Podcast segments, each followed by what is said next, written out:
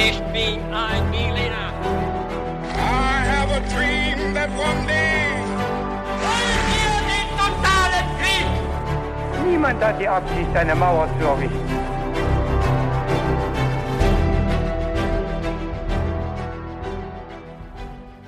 Hi und herzlich willkommen bei einer weiteren Folge His to Go. Ich bin David Und ich bin Viktor. und auch in dieser Folge wird es ablaufen, wie ihr es schon kennt, wenn ihr uns kennt. Nämlich hat in diesem Fall Viktor eine Folge für uns alle vorbereitet und ich habe wirklich einfach keine Ahnung, worum es gehen wird. Bin sehr gespannt, in welche Gefilde uns Viktor gleich entführt, welche Zeit, welchen Ort und um mich da auch ein bisschen zu testen, ob ich vielleicht Vorwissen habe, wird er mir ein paar Fragen stellen und bei den Fragen könnt ihr alle natürlich sehr gerne mitraten und auch euer Vorwissen testen.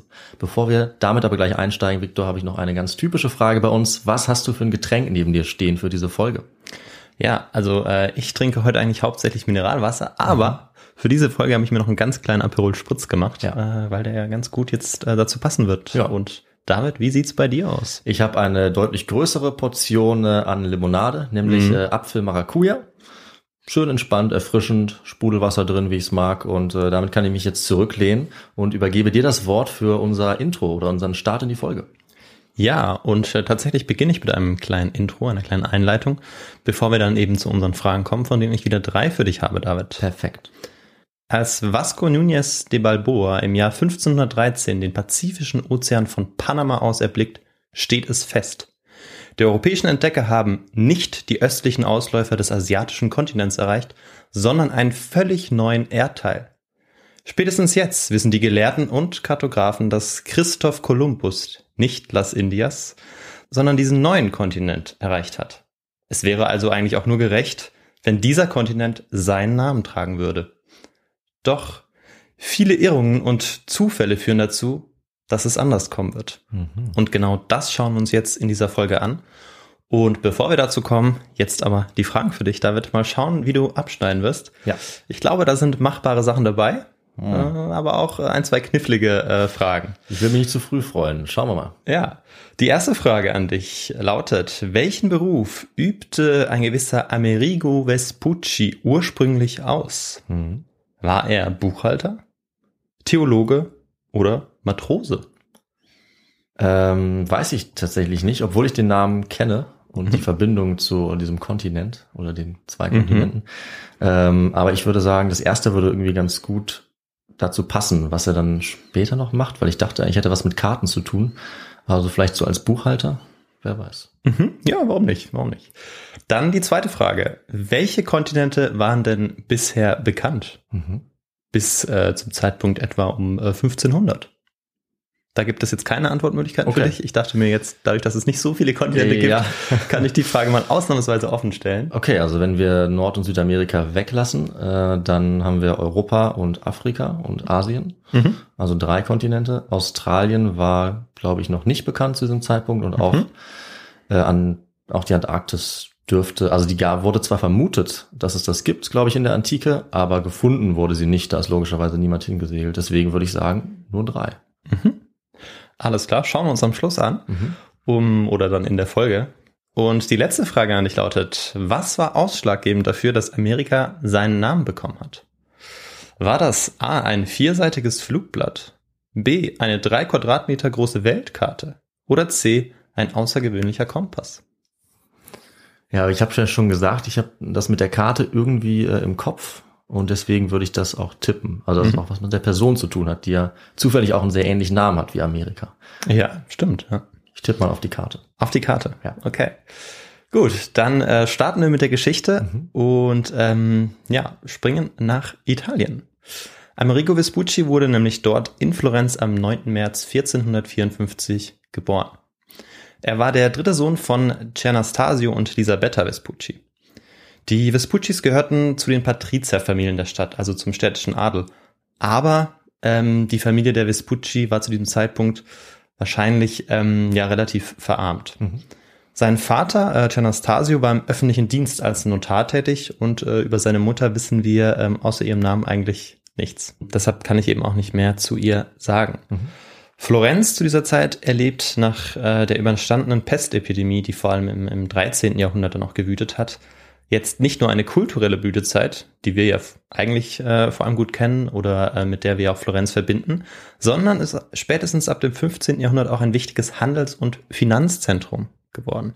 Und ähm, ja, dort wächst jetzt eben Vespucci auf und ähm, obwohl seine Familie verarmt war, war es so, dass er eben als Angehöriger des städtischen Adels eine gute Schulbildung genießen konnte, was zu dieser Zeit ähm, alles andere als normal war für ähm, ja, die anderen Bevölkerungsschichten.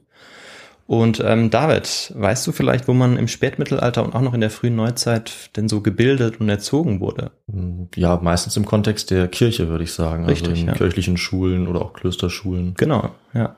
In Klöstern eben auch ähm, häufig und eben dann auch von Geistlichen, die dann eben diese Schulbildung übernommen haben und auch die Erziehung teilweise.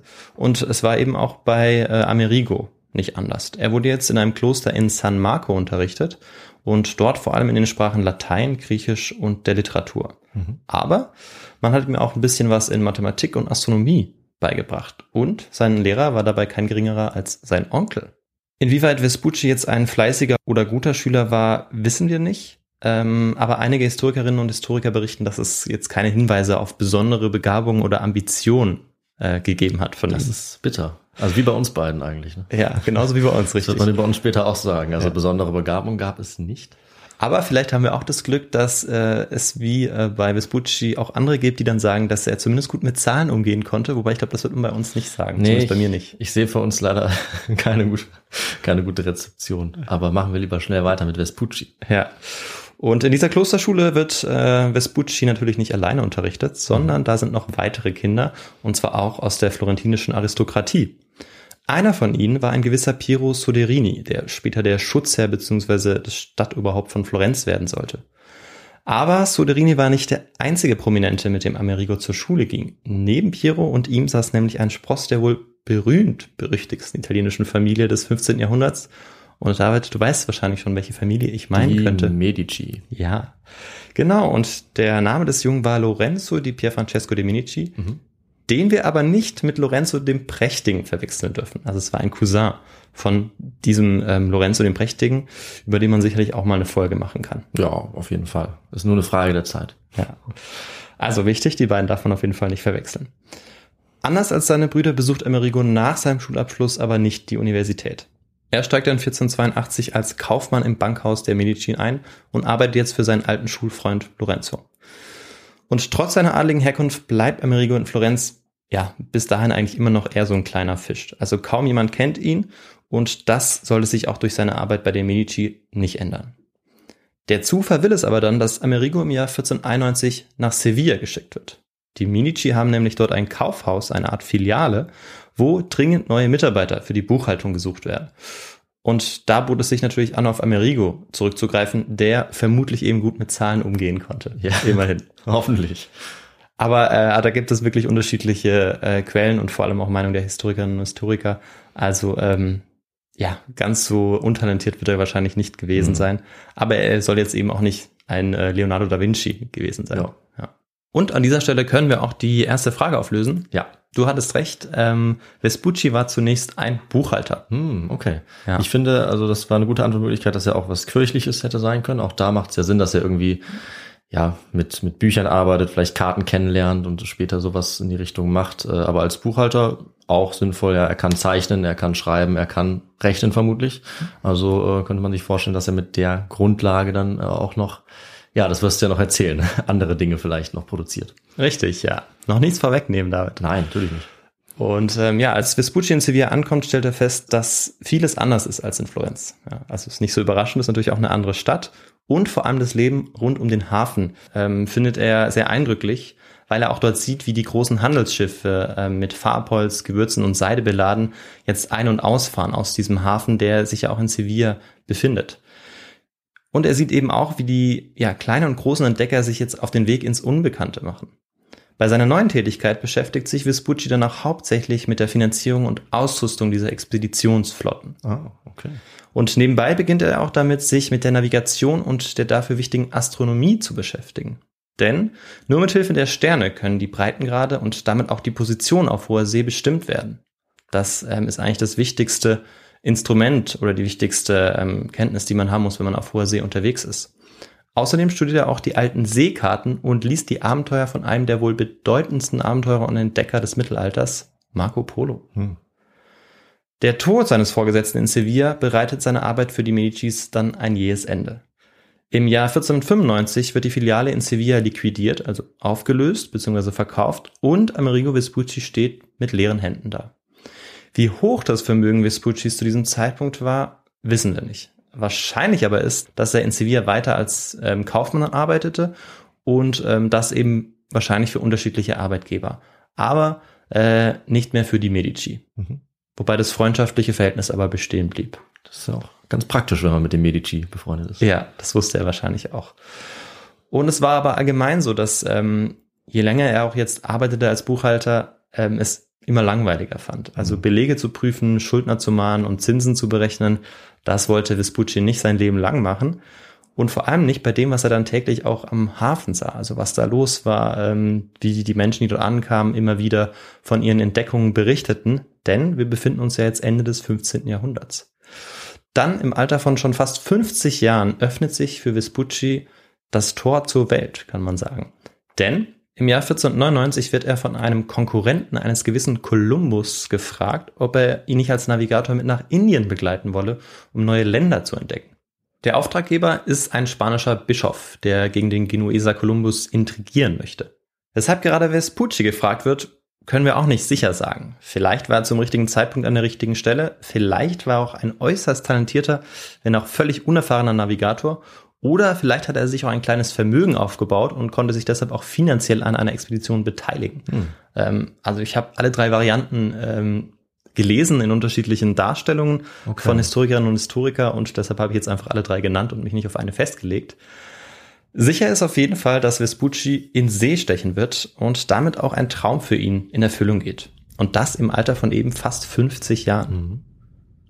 Dass es gerade eine Konkurrenzflotte zu Christoph Kolumbus ist, ist äh, durchaus auch ein skurriler Zufall. Denn sieben Jahre zuvor hatte Vespucci die Überfahrten von Christoph Kolumbus selbst mit vorbereitet, also ausgerüstet und finanziert. Und beide kannten sich auch. Und dieser persönliche Kontakt zum damals bereits sehr berühmten Kolumbus dürfte auch für Amerigo entscheidend gewesen sein, sich überhaupt für die Seefahrt und das Entdeckerleben dann auch zu interessieren und zu entscheiden. Ja. Amerigo Vespucci bereitet sich jetzt also auf seine erste große Reise vor und während er das macht, müssen wir jetzt erstmal klären, welche Faszination dieses Indien bei den Konquistadoren auslöste und wie der Stand der Entdeckungsfahrten um 1500 allgemein ist. Und ähm, ja, David, was brauchen wir jetzt? Dafür brauchen wir jede Menge historischen Kontext. So ist es, genau. Und ähm, um zu verstehen, welchen Einfluss, welche Magie das Meer auch auf äh, die Menschen hatte, müssen wir uns äh, so ein bisschen auch in diese Zeit reindenken, bevor die Menschen sich überhaupt auf ähm, ja, hochseetaugliche Schiffe begeben konnten. Denn Zehntausende, ja Hunderttausende von Jahren war das Meer eine natürliche Grenze, die die geografische Welt der Menschen auch begrenzte. Also man wusste nicht, was sich dahinter befand. Und das, obwohl bereits seit etwa 15.000 Jahren jeder Kontinent mit Ausnahme von Australien besiedelt war. Doch die Besiedlung hatte über den Landweg stattgefunden, begünstigt dadurch, dass die Kontinente in der letzten Eiszeit teilweise miteinander verbunden waren. Hm. So zumindest eine Theorie.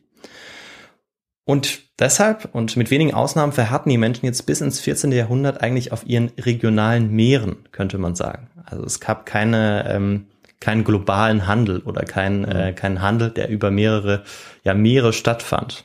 Ähm, so hätte ich das jetzt ausgedrückt. Ich weiß nicht, ob man das noch vielleicht besser ausdrücken kann, aber ich glaube, es ist klar, was ich meine. Es gab natürlich äh, Ja. den Mittelmeerraum als wichtiges äh, Gebiet, wo auch Handel getrieben wurde, und dann natürlich auch um China rum, Hm. ähm, bis zur Entdeckungsfahrt eines gewissen äh, Sanghe oder Zheng He, genau. Zheng He, genau.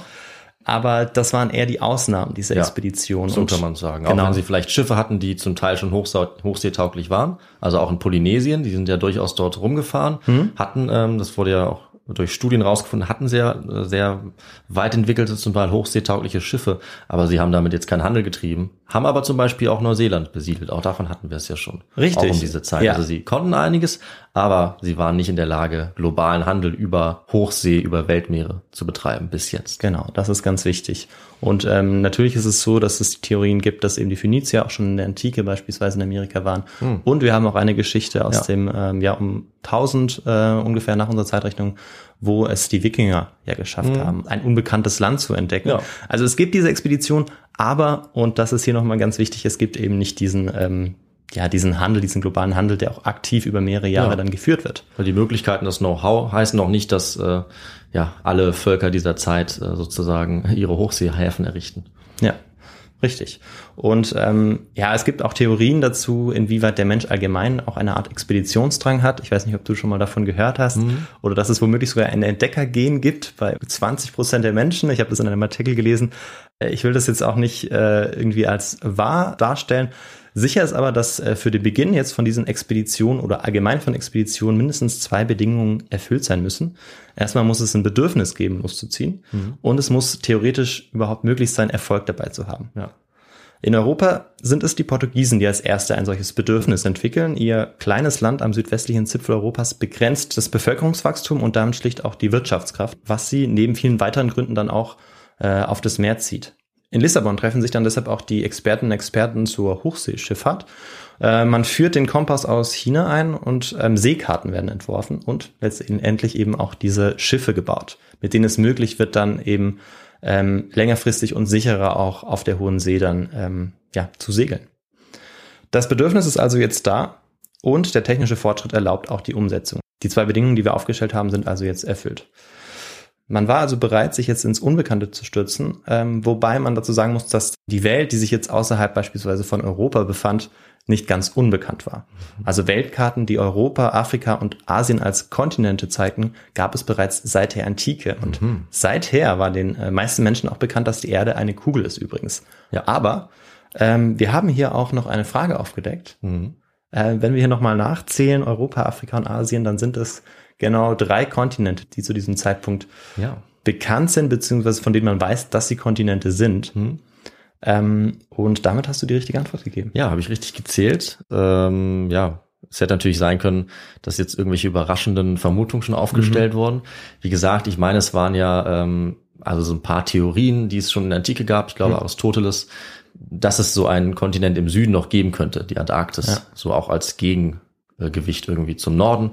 Aber das wusste eben noch niemand sicher. Das war irgendwie eine Theorie und Vermutung. Und dass das dann wirklich zugetroffen hat, das äh, wurde auch erst später rausgefunden. Genau. Auch noch nicht zu diesem Zeitpunkt. Nee. Da äh, weiß das auch noch niemand, beziehungsweise da gibt es dann auch nur diese Vermutung. Man ging eben davon aus, dass es jetzt äh, in jedem Fall diese drei Kontinente gab.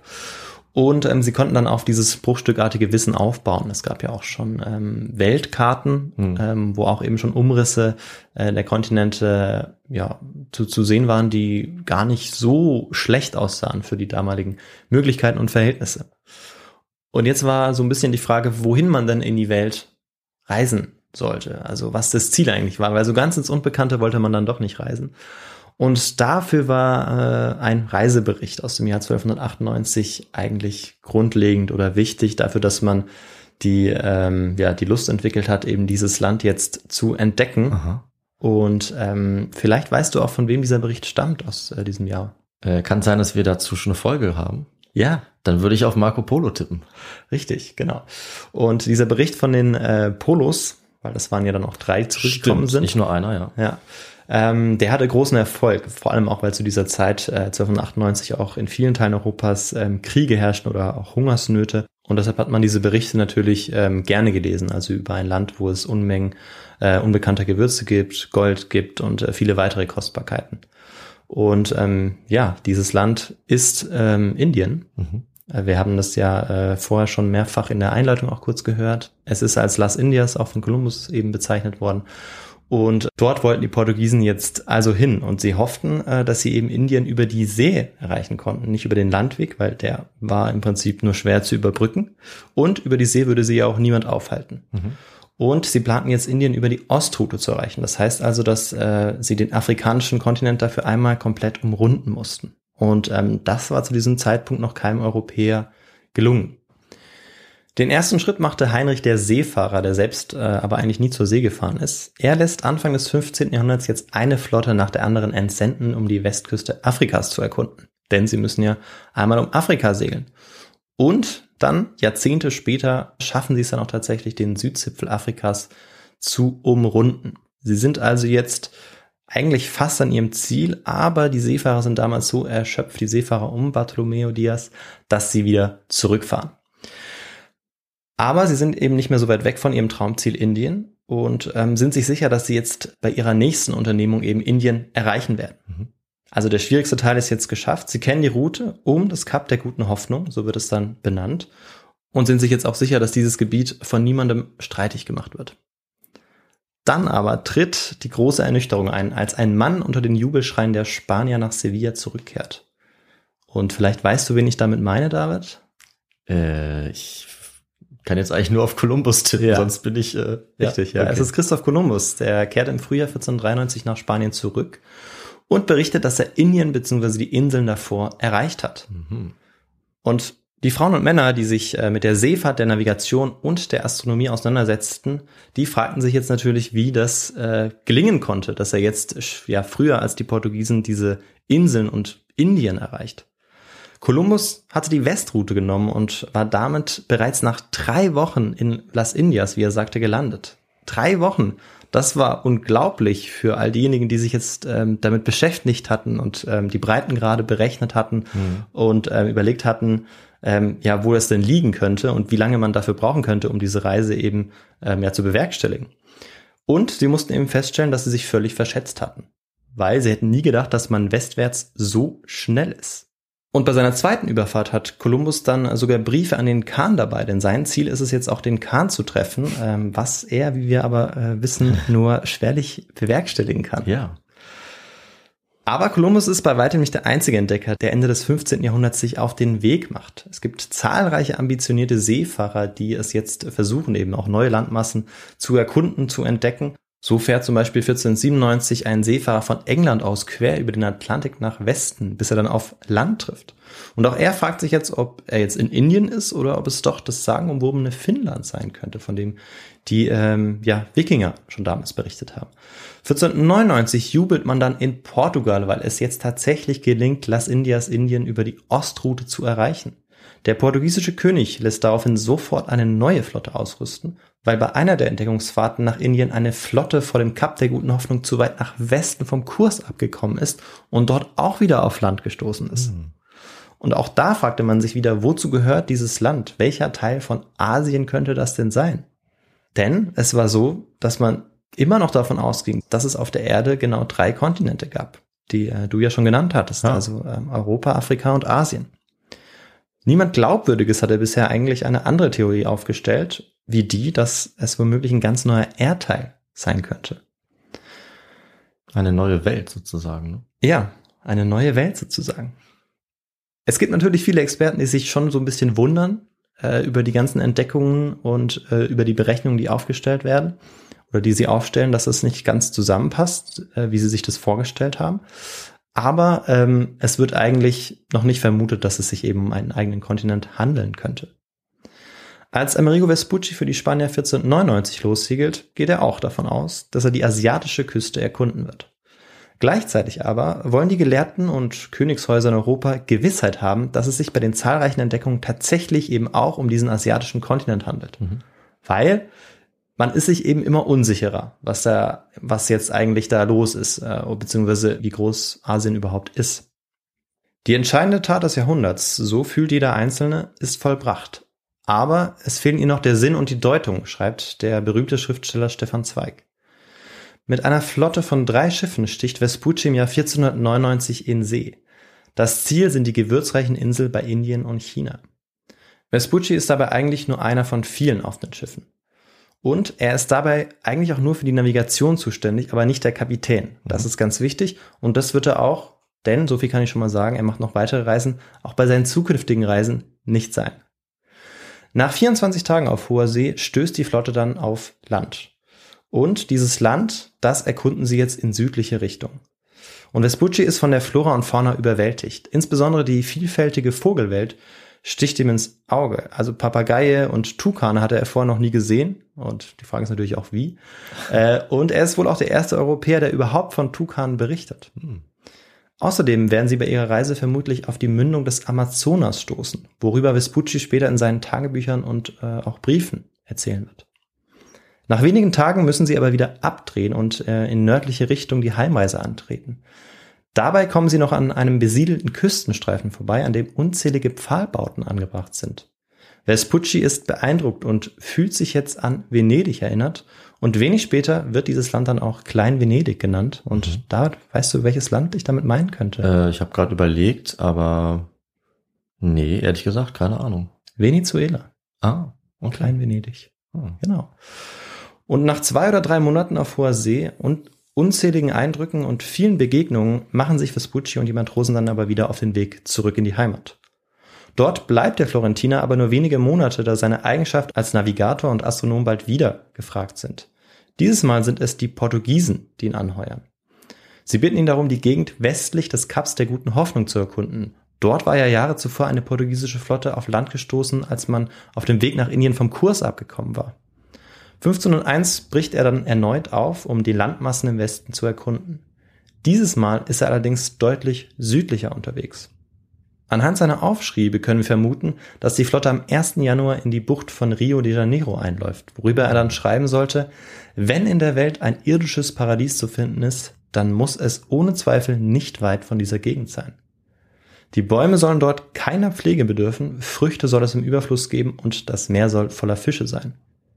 Nebenbei hält er außerdem fest, dass die indigene Bevölkerung wohl äh, ein ziemlich zügelloses Sexleben an den Tag legt. Okay. Und ähm, das führte dann auch aus in seinen Briefen und Berichten, zu denen wir später noch kommen. Mhm. Nach Eigenangaben soll Vespucci insgesamt vier Reisen unternommen haben, aber nach dem allgemeinen Forschungsstand hat er wohl nur die gerade dargelegte zweite und dritte Reise tatsächlich gemacht. Oh, hat er ein bisschen geschummelt. Ja, vermutlich. Äh, tatsächlich gibt es noch neuere Forschungen dazu, die sagen, dass es vielleicht doch sein könnte. Mhm. Mhm. Äh, aber äh, ich bin da jetzt äh, in dieser Forschungsdebatte auch nicht so drin, dass Ja. ich jetzt äh, sagen könnte, für was ich mich entscheide. Äh, aber diese zwei Reisen hat er mit großer Sicherheit unternommen. Mindestens zwei plus minus zwei ist doch gut. Er war auf jeden Fall mal auf amerikanischem Boden. Ja, so ist es. Und noch im selben Jahr, also 1502, kehrt Vespucci auf die Iberische Halbinsel zurück. Noch kennt niemand seinen Namen und er ist, wie gesagt, einer von vielen Seeleuten eigentlich. Er war ja beispielsweise auch nie äh, Kapitän einer Flotte. Kolumbus ist der Mann, den äh, die Menschen zu Hause in Portugal feiern oder beneiden. Er ist der große Entdecker. Aber Vespucci hatte dahingegen eigentlich auch überhaupt keine Ambition. Also er wollte gar nicht unbedingt so berühmt sein wie Kolumbus. Das war zumindest nicht sein, äh, sein wichtiges, so sein erstes Ziel. Er war jetzt nicht der klassische Conquistador, wie wir vielleicht schon gemerkt haben. Mhm. Dann im Lauf des Jahres 1503 flattern ein paar bedruckte Blätter in die verschiedenen Städte Europas ein. Zuerst wahrscheinlich in Paris. Der Verfasser dieses in lateinischer Sprache verfassten Textes soll ein gewisser Albericus Vespucius oder Vesputius sein. Der Titel des Textes, des Traktats lautet Mundus Novus. Hm. Der Text ist in Form eines Briefs an äh, Laurentius Petrus Franciscus de Medici geschrieben. Darin geht es um die Reise in die unbekannte Welt und um Begegnungen, die dort gemacht wurden und natürlich auch die exotische Flora und Fauna. Solche brieflichen Berichte zu den Entdeckungsreisen sind damals nicht selten. Also jede gelungene Expedition wird eigentlich in Papierform schnell weiterverbreitet, vor allem seit es den Buchdruck gibt. Ja. Doch seit dem Bericht von Kolumbus über seine Ankunft an den Inseln nahe des Ganges hatte es kein Flugblatt gegeben, weil es solch einen Erfolg gehabt hatte. Also nahe des angeblichen Ganges vermutlich, oder? Richtig, ja. Ähm, das ist vielleicht nochmal wichtig, das hier an dieser Stelle hervorzuheben. Äh, ich denke, die meisten wissen es, äh, muss, aber mal, muss man äh, mal mitdenken, sonst denkt man, wo ist er, was, wo ist er gelandet? Ja. Kolumbus dachte, äh, er Ja. sei in Indien gelandet. Ähm, es hat sich aber herausgestellt, dass dem nicht so war. Ähm, dazu kommen wir dann auch noch am Ende. Aber vielleicht für alle, die bisher dachten, was ist hier eigentlich los? Wo befinden wir uns hier? Ja. Hier nochmal der Hinweis. In jedem Fall ist es so, dass man sich jetzt überall um dieses Flugblatt ja, reißt. Man will unbedingt wissen, was dieser unbekannte Entdecker zu erzählen hat. Die vier Seiten, also dieses Flugblatt, ähm, wurde ins Deutsche, ins Holländische, Französische und Italienische übersetzt und insgesamt soll es in 37 Sprachen sogar übersetzt worden sein und wurde dadurch natürlich auch in alle Himmelsrichtungen verbreitet. Die Leserinnen und Leser sind begeistert, wie ich schon gesagt habe, von diesen Erzählungen über dieses Land, in dem es alles im Überfluss zu geben scheint. Die Begeisterung für diesen Bericht ist wahrscheinlich auch deshalb so groß, weil in vielen Teilen Europas Kriege und Unruhen herrschen. In Spanien wütet noch dazu die Inquisition und in Deutschland beginnen sich die Bauern zu erheben. Und mit der Lektüre dieses Flugblatts können die Menschen für einen Moment ihre Sorgen womöglich vergessen.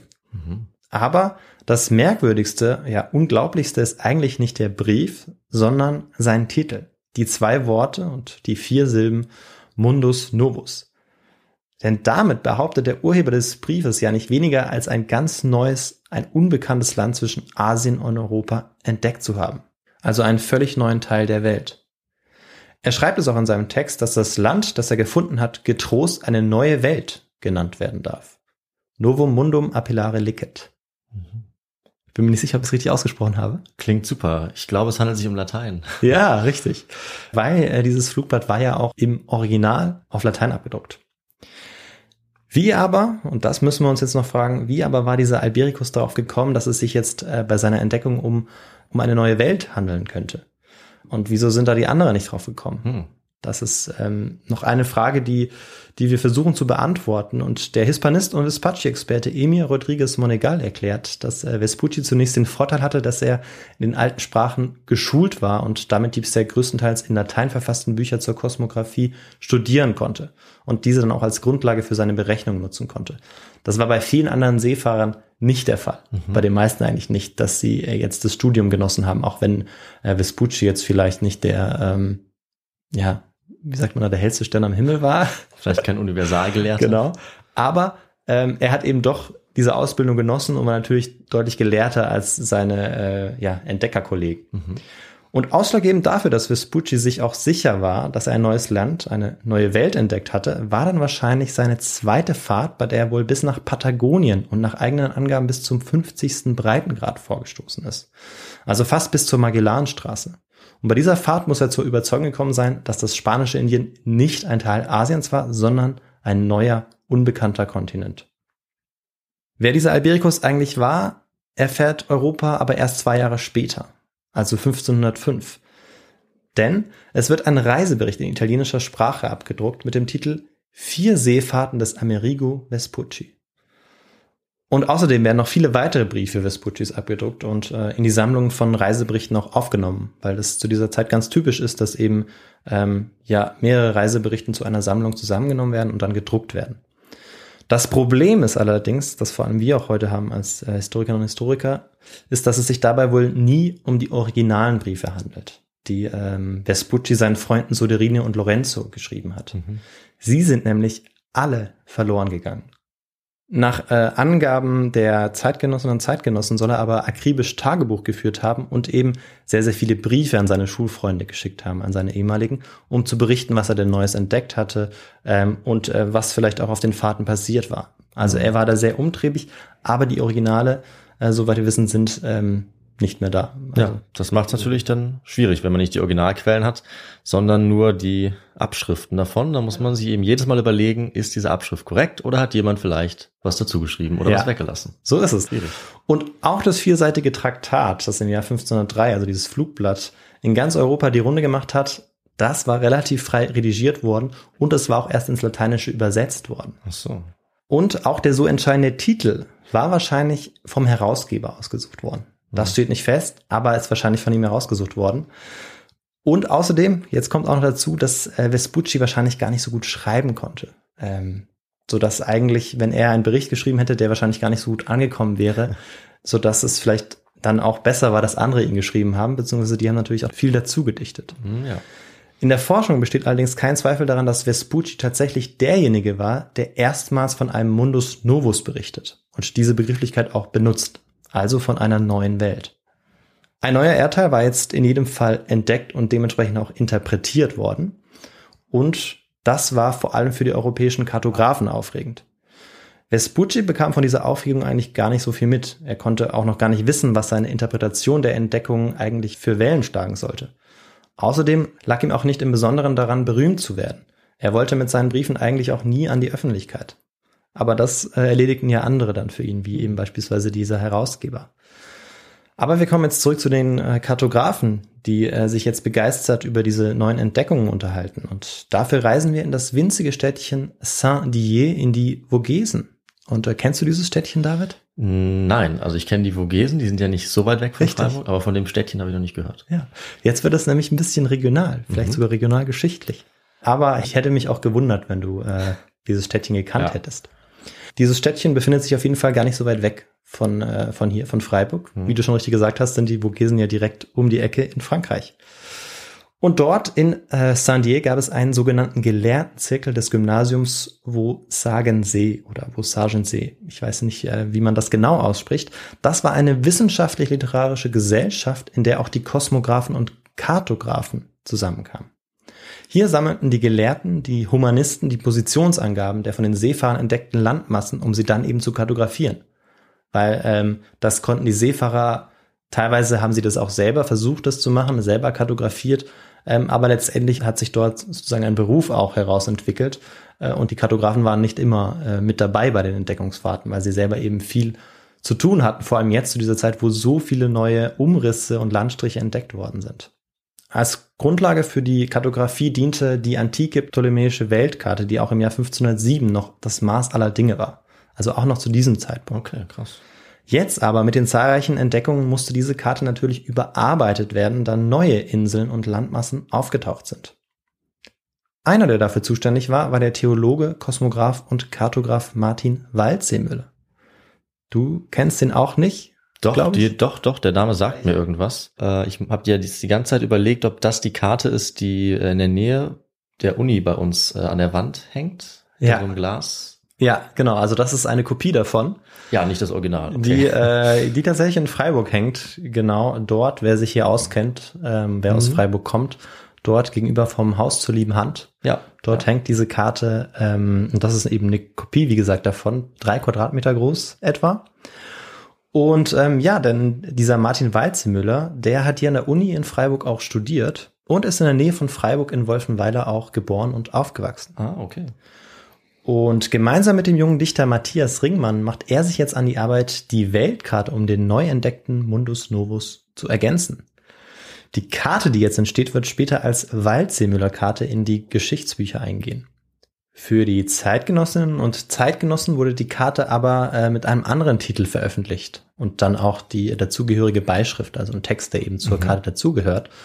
Dort war der Titel, oder damals war der Titel, die vollständige Kosmographie nach der Überlieferung des Ptolemäus sowie nach dem Augenschein Amerigo Vespuccis und anderer. Mit diesem Titel stellen der Dichter und der Kartograph Vespucci auf eine Stufe mit dem berühmten Ptolemäus. Wahrscheinlich ohne Absicht, Mhm. aber noch war Vespucci eigentlich kein großer Name.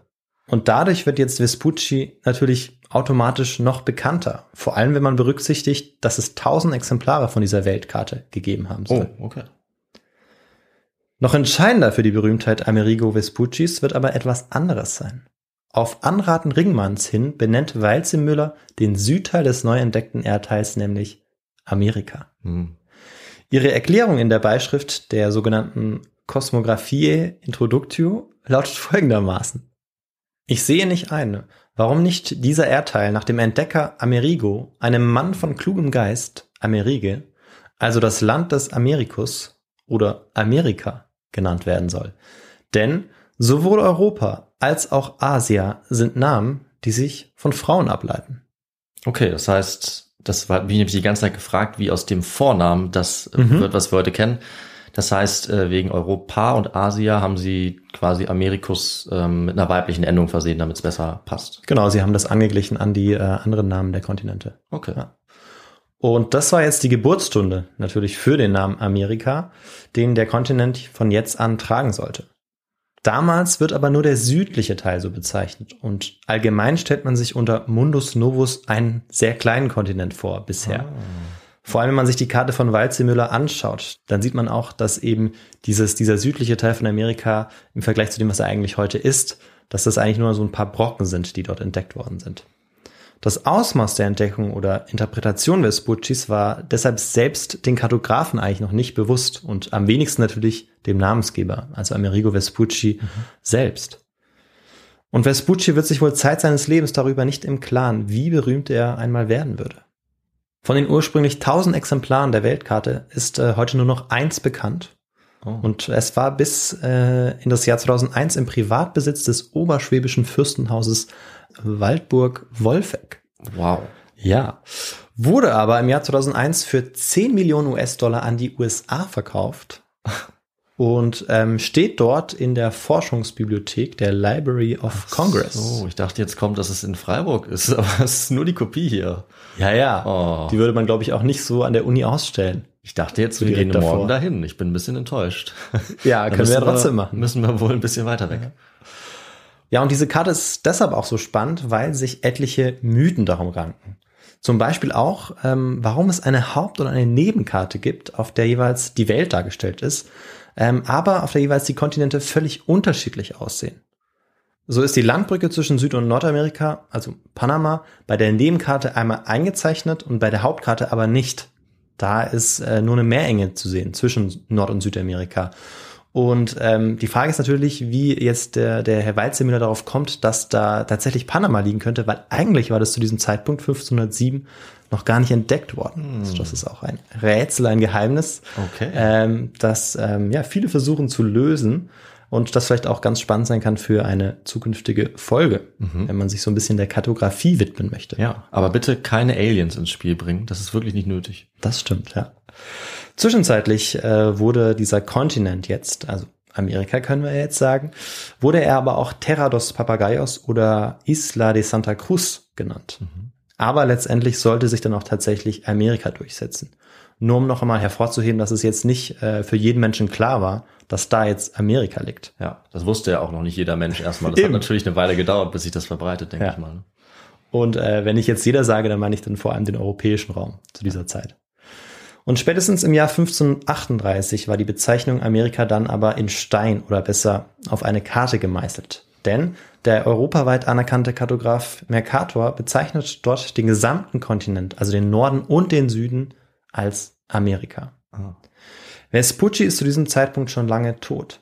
Er hatte mit über 50 noch geheiratet und arbeitete seit 1508 als königlicher Navigator und Chefpilot der spanischen Überseehandelskontrollbehörde. Oh, wow. Schöner Name. Finde ich auch, ja. Reich sollte er allerdings damit nicht mehr werden. Am 22. Februar 1512 stirbt Amerigo Vespucci in Sevilla. Und deutlich wird seine Armut oder nicht unbedingt seine Armut, aber die prekäre Lage, in, in der er sich doch auch befand, äh, dadurch, dass seine Witwe jetzt flehentliche Gesuche einbringen musste, damit man ihr überhaupt eine notdürftige Pension zugestand. 1513, als Vasco Núñez de Balboa von Panama aus den Pazifik erblickt, ist es letztlich bewiesen. Bei dem Mundus Novus handelt es sich um einen eigenen Kontinent. Kolumbus sollte diesen Beweis nicht mehr erleben. Wahrscheinlich ist, dass er bis an sein Lebensende 1506 glaubte, dass er Los Indias, also Asien, erreicht hatte. Inzwischen weiß aber jeder, dass Kolumbus in Amerika gelandet ist. Also auch damals, ähm, ja, so um 1520, 30. Seine Erben, vor allem sein Sohn, versuchen daraufhin den Kontinent in seinen eigentlichen Entdecker umbenennen zu lassen. Also aus ihrer Sicht eigentlich Entde Entdecker. Der Familie von Kolumbus wird es allerdings nicht gelingen, ähm, dass jetzt dieser Kontinent umbenannt wird. Dafür ist der Name schon äh, viel zu etabliert. Aber es ist so, dass jetzt rauskommt, dass eben diese Briefe, die äh, überliefert sind, eigentlich nur Kopien der Schriften von Amerigo Vespucci waren. Und zeitweise, vor allem im 16. Jahrhundert, wird äh, Vespucci deshalb auch ähm, ja zum Hochstapler oder zum Betrüger Oh. in den Augen der Zeitgenossinnen und Zeitgenossen, obwohl er eigentlich für seine Berühmtheit, die er sogar nie wollte, eigentlich überhaupt nichts konnte. Letztlich lässt sich sagen, dass Kolumbus Amerika als erster Europäer im 15. Jahrhundert entdeckt hat, Vespucci dieser Entdeckung aber erst einen Sinn, eine Bedeutung gegeben hat. Nicht einige Inseln habe man entdeckt, sondern, wie er vor seinen Freunden immer wieder betonte, eine völlig neue Welt, einen neuen Kontinent. Wir sind jetzt äh, schon fast am Ende der Folge angelangt, aber zum Abschluss ähm, werde ich nochmal Stefan Zweig zitieren, der ähm, ja ein ganz schönes Fazit gezogen hat. Es ist nicht die Biografie eines Helden und nicht die eines Betrügers, sondern nur eine Komödie des Zufalls, in die er ahnungslos verwickelt wird. Ausgelöst durch ein Flugblatt und zwei Worte. Mundus Novus. Und äh, damit bin ich am Ende der Geschichte. Das waren also die letzten zwei Worte, die du zu dieser Geschichte sagst. Richtig, Wahnsinn. ja. Dann sage ich mal vielen Dank für diese ähm, anfängliche Irrfahrt und dann äh, diese Navigation hin zu neuen Gefilden und völlig neuen Welten oder einer neuen Mhm. Welt. Sehr, sehr spannend. Ähm, und ich wusste davon eigentlich fast nichts. Bis auf so den Namen und irgendwas mit Amerika. Ich wusste, dass Mhm. es irgendwie mit dem zusammenhängt. Ich dachte, er war selber Kartenzeichner. Jetzt hat sich herausgestellt, das stimmt gar nicht. Äh, tatsächlich hat er auch ähm, wohl Karten gezeichnet. Also Ah, okay. Du liegst damit gar nicht falsch, aber auch die sind uns eben nicht überliefert. Ah ja, aber es schwierig. wird vermutet, ähm, dass er auch Karten gezeichnet hat. Ja. Ja, aber jetzt kann ich die Lücke auf jeden Fall füllen und weiß, wie aus dem Namen dieses äh, Florentinas Ja. Äh, ja ein ganzer Kontinent seinen Namen dann bekommen hat. Also sehr, sehr spannend. Und was man natürlich nicht vergessen darf, ist, dass äh, dieser Kontinent natürlich auch besiedelt war. Mhm. Aber die Leute hat dort niemand gefragt, wie sie ihre Heimat nennen Richtig, wollten, ja. sondern das haben eben dann die Europäer bestimmt. Also auch hier haben wir wieder eine Lücke geschlossen bei dieser Kolonialisierung, die dann äh, eben losgeht. Mhm. Ganz spannend und passt sehr gut zu vielen anderen Folgen, die wir gemacht haben. Aber ich finde, die Folge war jetzt eine sehr spannende Mischung aus einer Art von Wissenschaftsgeschichte, ja, Entdeckungsgeschichte, Navigationsgeschichte oder so. Und wir haben eben auch ein bisschen was über diese Aufbruchszeit in Europa gelernt, wenn man so will. Eine Zeit des Wandels. Ein Grund, warum sie nach Osten konnten, war halt zum Beispiel auch, dass die Osmanen jetzt da waren. Das heißt, es verändert sich natürlich wahnsinnig viel Ja. in dieser Zeit. Und irgendwie ist es auch, finde ich, abschließend einer der größten ähm, Gags oder Witze der Geschichte, dass eben Kolumbus davon ausgegangen ist, dass er hier auf dem Ganges irgendwie rumfährt, Das aber er war stimmt. wo ganz anders gelandet. Das äh, finde ich immer witzig, wenn ich drüber nachdenke. Es tut mir auch ein bisschen leid, Hm. auch wenn ich Kolumbus jetzt persönlich nicht besonders sympathisch finde, aber schon sehr skurril, diese Entdeckungsgeschichte, wie das abgelaufen ist und dass Das stimmt. eben ein ganzer Kontinent ähm, entdeckt wird und ein anderer Kontinent davon ausgeht, einen anderen Kontinent erreicht zu haben. Hm. Das ist schon eine sehr verrückte Geschichte. Die gibt's eben auch nicht so oft, weil irgendwann sind alle Kontinente entdeckt. Deswegen sehr spannendes Kapitel. Und Viktor, wenn ich jetzt mehr rausfinden will, vielleicht über die Freiburger Verwicklung, wo, Mhm. was mit dieser Karte passiert ist, wieso die jetzt auf einmal in den USA ist oder noch genauere Details, ähm, weil es ja einige Sachen gibt, die auch in der Forschung noch unklar sind, das hast du ja auch angesprochen.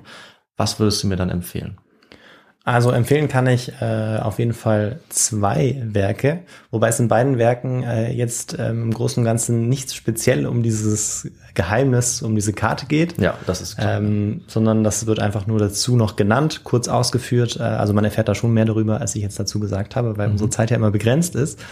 Ähm, also das eine Buch ist von Stefan Zweig, den ich ja jetzt schon mehrfach genannt habe. Und ähm, das Buch heißt Amerigo Vespucci, die Geschichte eines historischen Irrtums.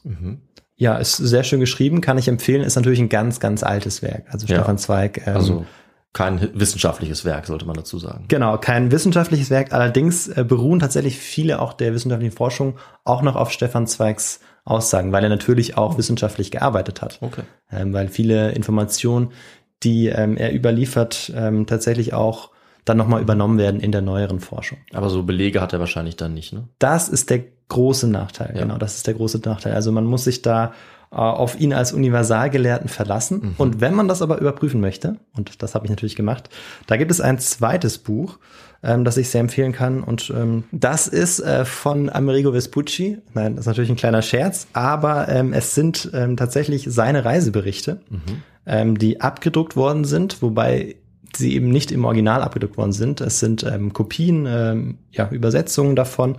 Und ähm, diese vier Reisen, die sind unter dem Titel Mundus Novus ähm, erschienen. Neue Welt und die vier Seefahrten und sind herausgegeben worden von Uwe Schwarz. Und dieser Uwe Schwarz hat auch noch eine sehr ausführliche, also fast 100 Seiten, Einleitung geschrieben, Ah. aus der man dann auch noch mal äh, wahnsinnig viel erfahren kann Okay, das ist gut. und ja. äh, die ähm, zur Einordnung sehr nützlich ist. Mhm. Super. Und die auch wissenschaftlich ist mit. Belegen. Ja. Perfekt. Genau das, was wir brauchen. Ja. Dann weiß ich, äh, was ich mir schnappen werde. Klingt beides eigentlich sehr lesenswert. Ähm, und dann würde ich sagen, vielen Dank. Und ich übernehme jetzt einfach nochmal hier kurz das Wort, Ja, wie wir es manchmal auch machen. Ich gebe mir das Wort einfach selber. richtig, ja. Sehr schön. Und ich sage kurz etwas dazu, wie ihr uns unterstützen könnt und erreichen könnt, wenn euch diese Folge gefallen hat. Da könnt ihr uns sehr gerne schreiben an unsere Mailadresse kontakt.histogor.de mit Feedback, Kritik, Anregungen, was auch immer ihr uns mitteilen wollt. Wir freuen uns über jede Nachricht und wir antworten euch natürlich auch sehr gerne. Ihr könnt auf unserer Webseite vorbeischauen, histogor.de, da gibt es auch ein Kontaktformular und dann könnt ihr uns natürlich auch auf einige Arten unterstützen. Zum Beispiel, indem ihr unsere Social Media Präsenz erhöht, ja, indem ihr uns folgt, indem ihr uns kommentiert, unsere Sachen anschaut. Ihr könnt auf unserer Website uns auch sehr gerne spenden und uns finanziell unterstützen, damit wir den Podcast weiter ausbauen können, weiter am Laufen halten können. Das geht über eine Banküberweisung oder über PayPal. Ihr könnt euch natürlich gerne auch ein T-Shirt oder eine Tasse mit unserem Miss2Go-Logo drauf kaufen. Da haben wir einen eigenen Merchandise-Shop, auch auf unserer Website. Oder ihr bewertet uns. Auch das hilft uns auf Apple Podcasts beispielsweise oder Spotify. Das ist für uns super, wenn wir da Bewertungen bekommen und ein bisschen sichtbarer werden. Und äh, sonst könnt ihr uns natürlich auch auf Instagram oder Twitter finden und auch auf YouTube laden wir unsere Folgen hoch. Und ähm, ja, wenn ihr das alles getan habt, dann, Victor, bleibt eigentlich nur eine Sache übrig, nämlich zehn Tage warten, bis Richtig, unsere nächste ja. Folge rauskommt. Das stimmt, ja. Also es ist sogar ja ein Tag mehr, ne? Weil der 31. Januar ja noch Oh, dazwischen ist. gut, dass du das sagst. Ja. Nicht, dass ich die aus Versehen äh, zum falschen Datum dann veröffentliche. Äh, da muss ich jetzt noch überlegen. Wir sind einigermaßen früh dran diesmal. Deswegen habe ich ehrlich gesagt keine Ahnung. Mhm. Aber ich denke mal, wir gehen auf einen anderen Kontinent und in eine andere Zeit. Und ich werde mir was Spannendes raussuchen. Ja, und ich freue mich auf die Folge und vor allem ist auch gut, dass du auf einen neuen Kontinent gehen möchtest, denn wir waren jetzt zweimal in Folge in Nordamerika und auch Südamerika jetzt in der Folge. Also es wird Zeit für einen neuen Kontinent und dann würde ich sagen, beenden wir die Folge hier Ja. und wir hören uns in zehn Tagen wieder. Bis dahin, macht's gut. Ciao. Tschüss.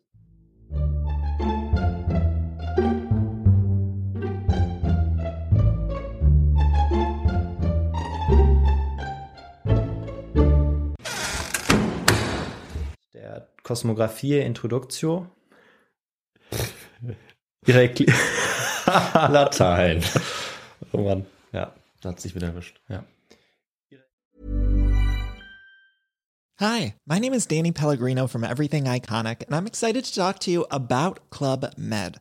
Club Med operates beach and mountain resorts and is the best all inclusive getaway for families. They have Club Med Punta Cana, their flagship family resort, and many other options in Mexico, the Caribbean, and around the world. Club Med are the pioneers of the all inclusive concept, which is the best way to vacation. Great for families, groups, or even solo travelers looking for land and water sports, delicious food, and a place to make unforgettable memories. Visit clubmed.us, call 1 800 Club Med, or your travel advisor.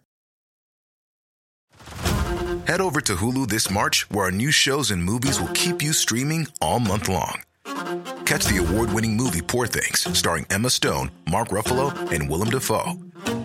Check out the new documentary, Freaknik The Wildest Party Never Told, about the iconic Atlanta Street Party. And don't miss FX's Shogun, a reimagining of the epic tale, starring Anna Sawai. So, what are you waiting for? Go stream something new on Hulu. Too tired to clean your floors after playtime? Forgot to vacuum before your friends bring their little ones over? Let Eufy X10 Pro Omni help. Powerful 8000 PA suction removes debris, and MopMaster dual mop pads scrub away stubborn stains with ease. Save time and keep your floors cleaner. Want to know more? Go to eufy.com, that's EUFY.com, and discover X10 Pro Omni, the best in class all in one robot vacuum for only $799.